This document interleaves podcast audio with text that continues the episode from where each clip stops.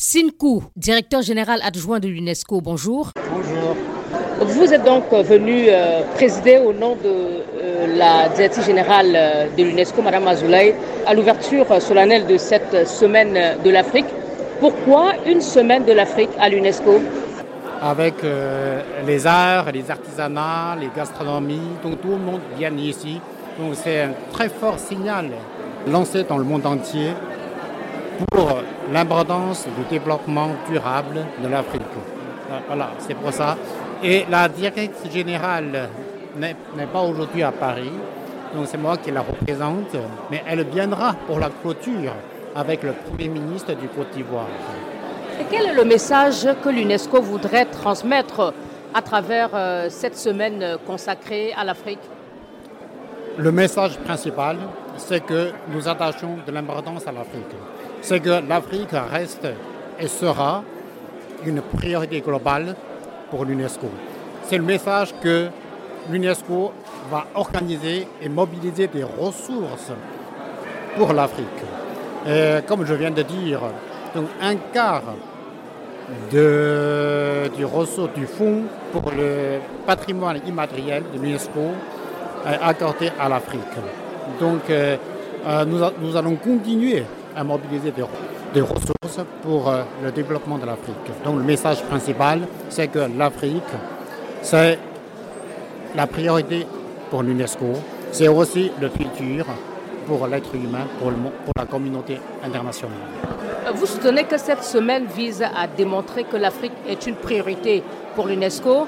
Euh, est-ce que cela ne peut pas aussi être euh, perçu différemment euh, une semaine de l'Afrique alors que d'autres parties du monde, il n'y a pas une semaine pour l'Asie, une semaine pour l'Europe. Est-ce que cela ne peut pas paraître aussi réductible d'avoir une semaine pour l'Afrique? Vous savez, euh, chaque continent organise des activités pour mettre en valeur leur culture euh, et le système d'éducation, d'éducation de différentes façons. L'UNESCO est une organisation internationale multilatérale donc constitué des États membres de différentes parties et du monde. Euh, donc euh, euh, chaque partie, chaque continent organise des activités pour mettre en valeur leur culture, leur patrimoine de différentes façons. Mais la semaine de l'Afrique, c'est un des événements les plus attirants, je dirais, dans le cadre des activités de l'UNESCO, justement parce que nous avons cette priorité pour l'Afrique c'est une priorité globale. Et finalement, pour qui est destiné ce type euh, d'événement euh, Parce qu'on voit que le public euh, qui y participe, participants sont africains. Du coup, on peut se demander quel peut être l'impact d'un tel événement sur la promotion de la culture. Vous savez que parmi les participants, il y a des Africains, bien sûr, essentiellement africains, mais il y a aussi, je vois, plein d'ambassadeurs d'autres continents. Il y a aussi la participation des, des autres. On voit euh, des, populations ou des euh, staffs et aussi des délégations d'autres parties du monde. Donc il n'y a pas que des Africains pour cette, euh, cette semaine de l'Afrique. Bien sûr, le message, encore une fois, c'est que c'est pour attirer l'attention de la communauté internationale pour le développement de l'Afrique. Et justement, cette année, le thème porte sur la résilience.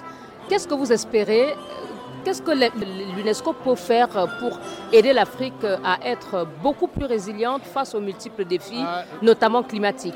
Dans notre prochaine stratégie à moyen terme, donc ça couvre 2022 à 2029 pour 8 ans, euh, nous avons beaucoup de programmes de phare pour la résilience en Afrique. Donc euh, c'est très concret.